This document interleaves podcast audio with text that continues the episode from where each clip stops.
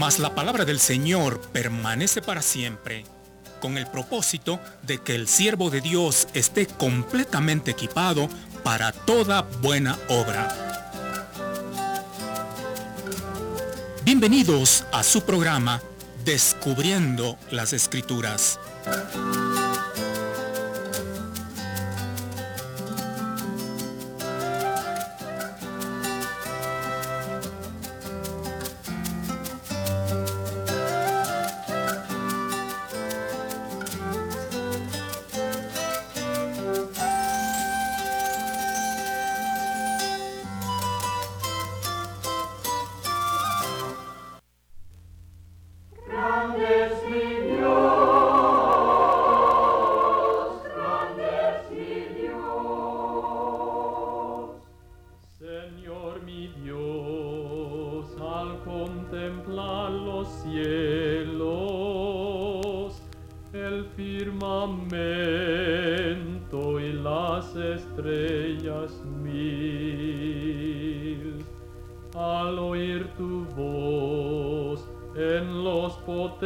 taste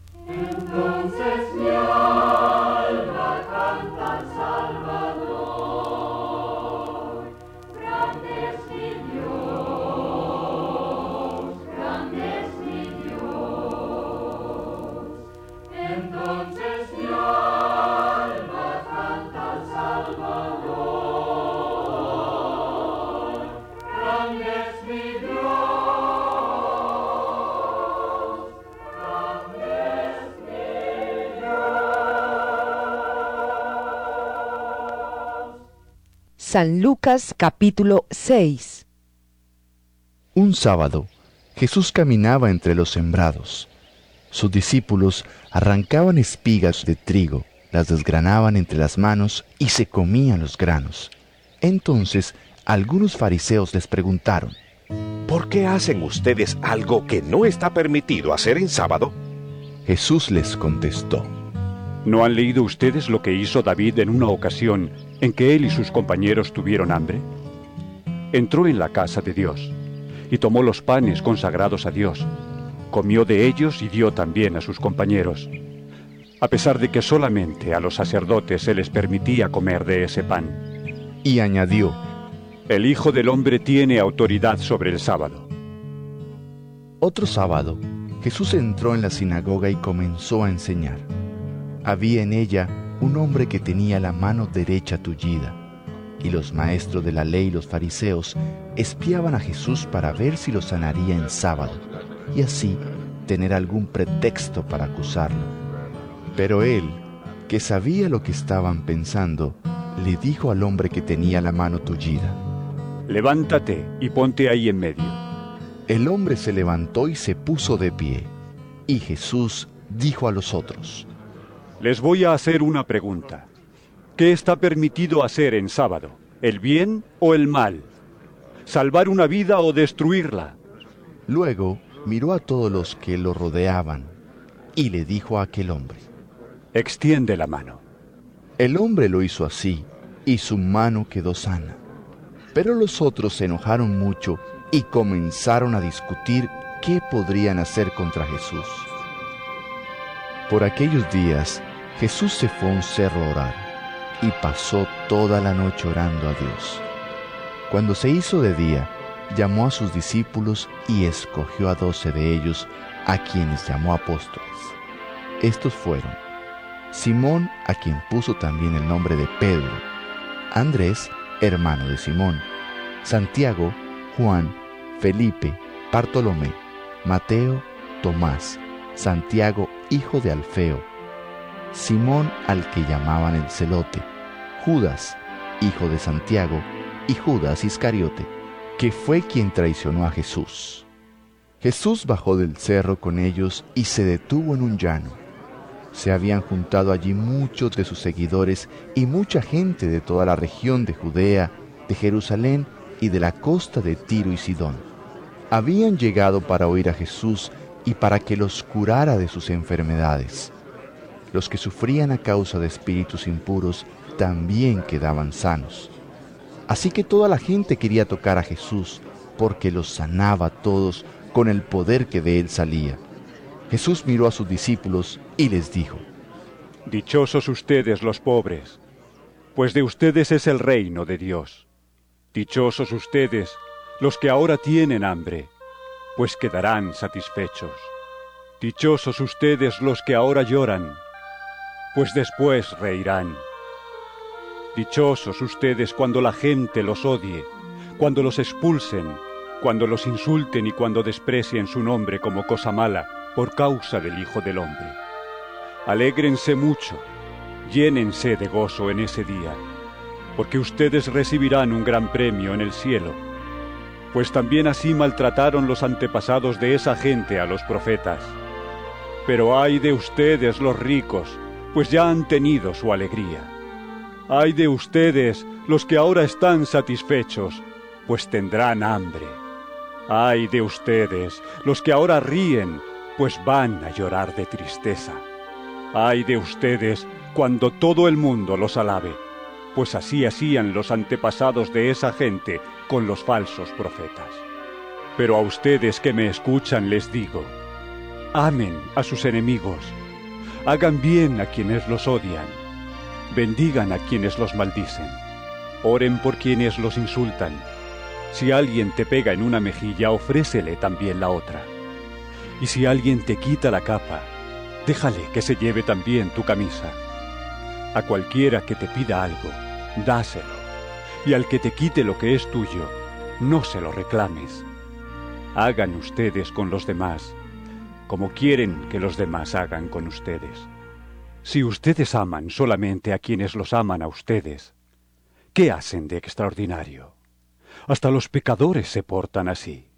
Y si hacen bien solamente a quienes les hacen bien a ustedes, ¿qué tiene eso de extraordinario?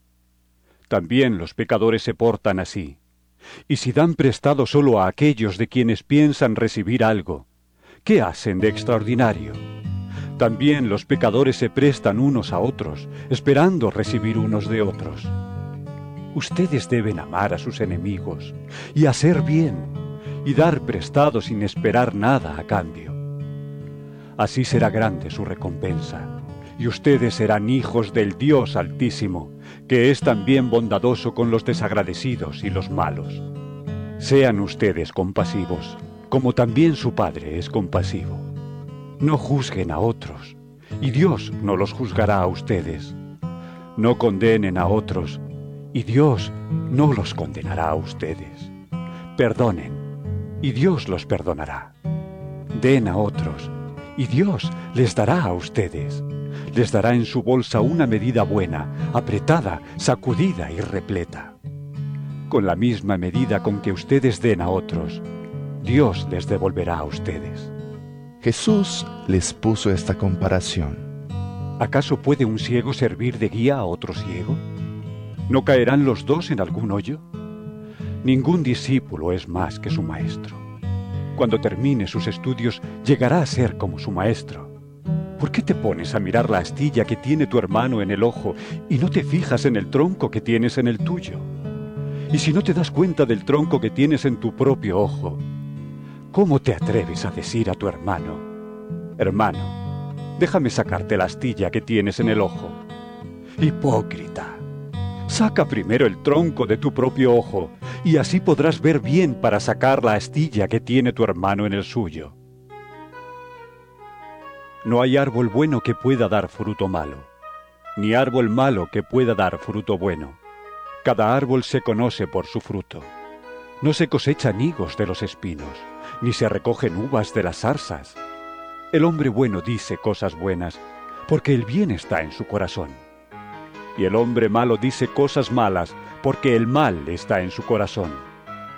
Pues de lo que abunda en su corazón, habla su boca. ¿Por qué me llaman ustedes Señor, Señor? Y no hacen lo que les digo. Voy a decirles a quién se parece el que viene a mí y me oye y hace lo que digo. Se parece a un hombre que para construir una casa cavó primero bien hondo y puso la base sobre la roca. Cuando creció el río, el agua dio con fuerza contra la casa, pero ni moverla pudo, porque estaba bien construida. Pero el que me oye y no hace lo que digo, se parece a un hombre que construyó su casa sobre la tierra y sin cimientos, y cuando el río creció y dio con fuerza contra ella, se derrumbó y quedó completamente destruida. San Lucas capítulo 7 Cuando Jesús terminó de hablar a la gente, se fue a Cafarnaúm. Vivía allí un capitán romano que tenía un criado al que estimaba mucho, el cual estaba enfermo y a punto de morir.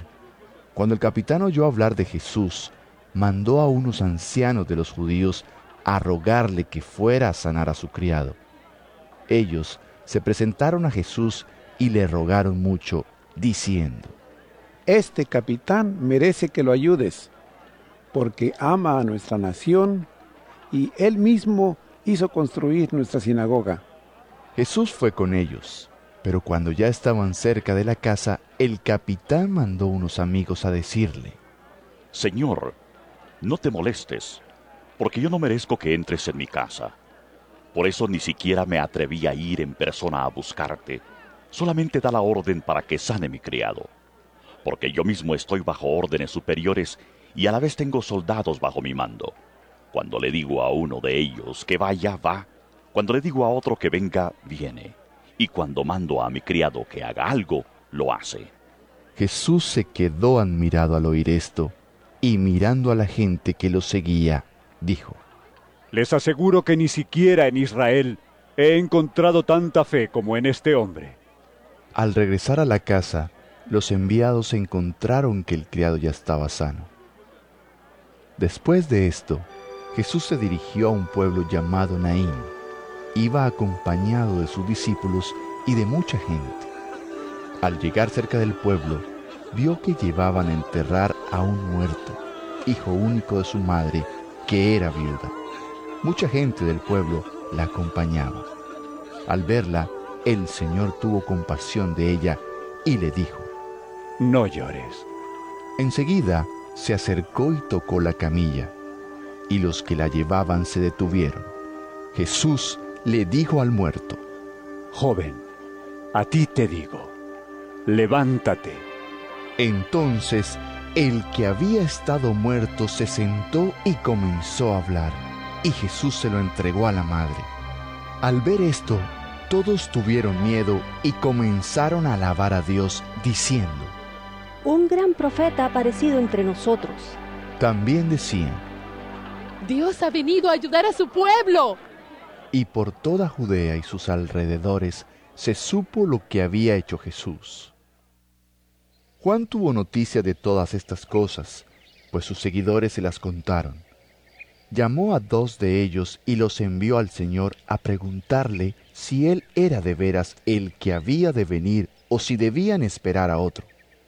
Los enviados de Juan se acercaron pues a Jesús y le dijeron, Juan el Bautista nos ha mandado a preguntarte si tú eres el que ha de venir o si debemos esperar a otro.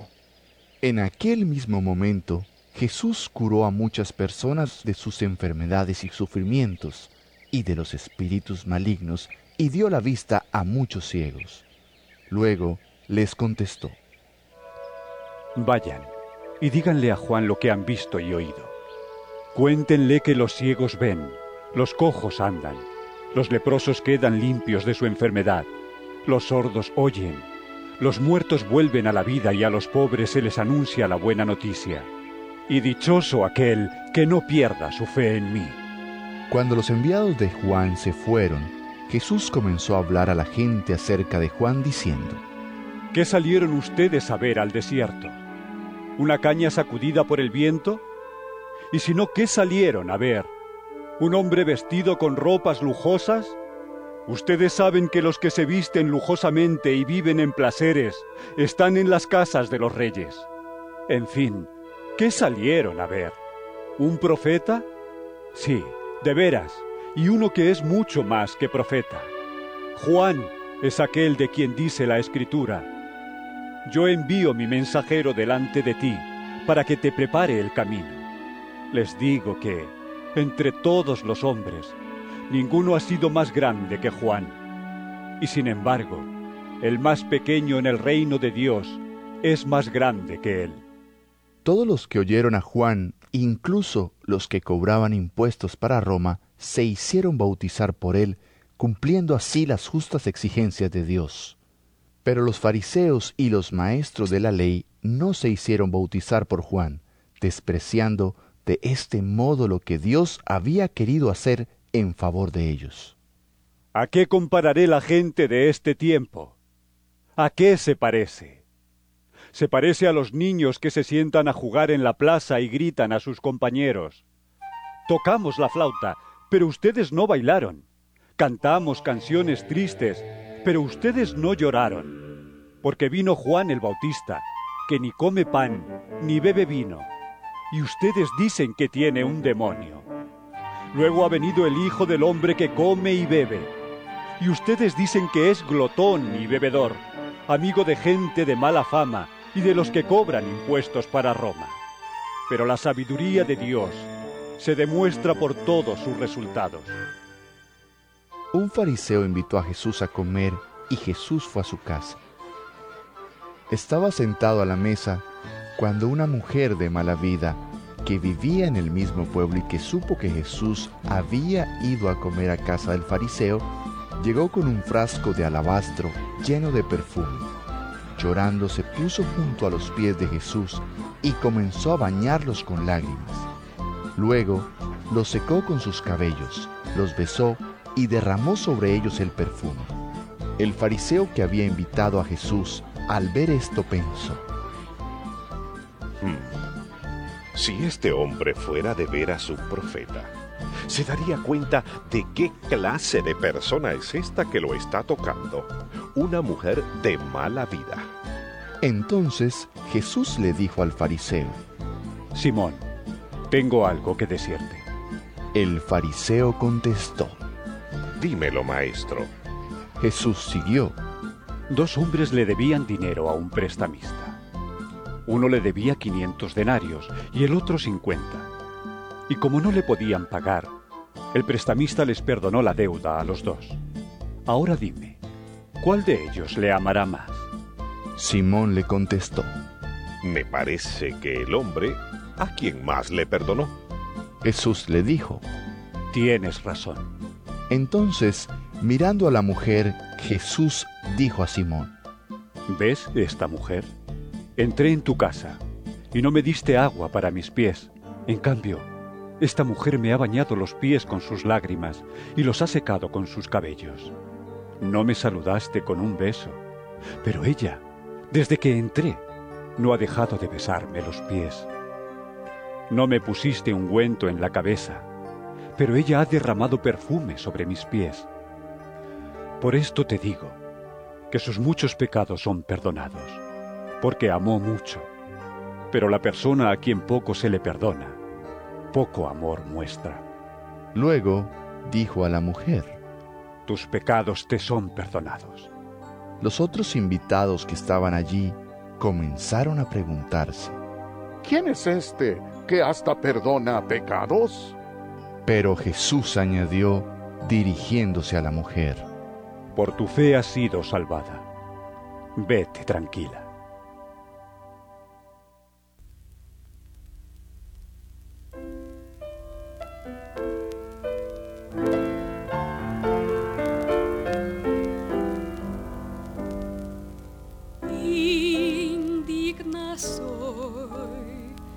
Su gracia infinita, mas Cristo por mí padeció. Dejó él su trono y bajó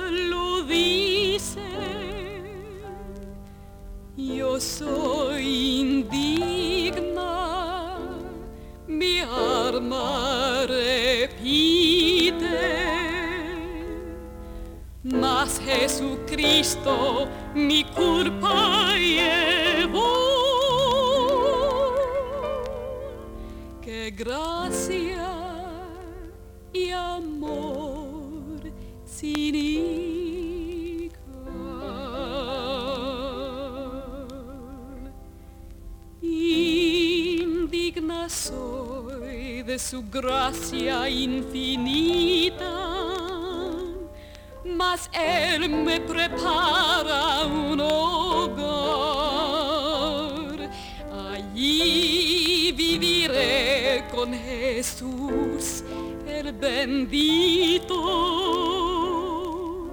do siempre le pueda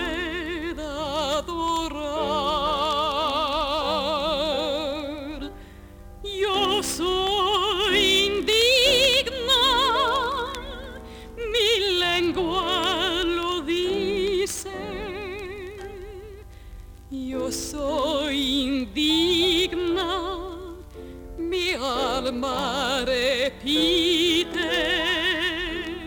mas Jesucristo mi culpa llevó. Qué gracia y amor sin igual.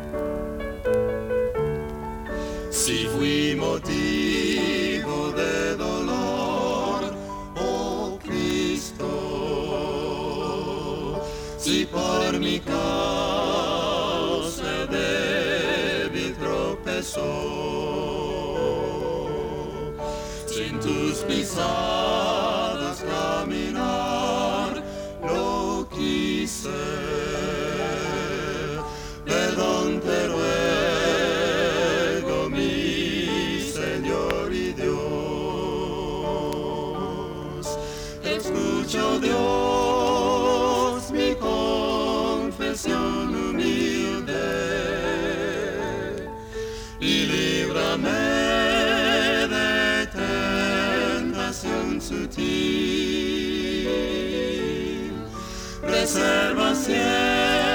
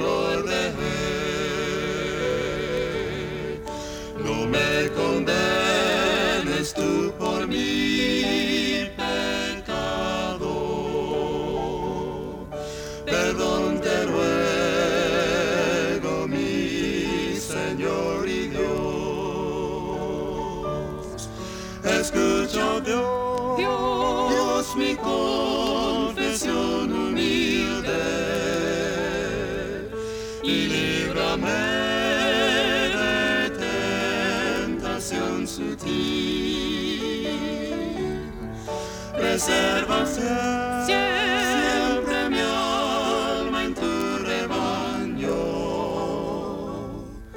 Perdón te ruego, mi Señor y Dios.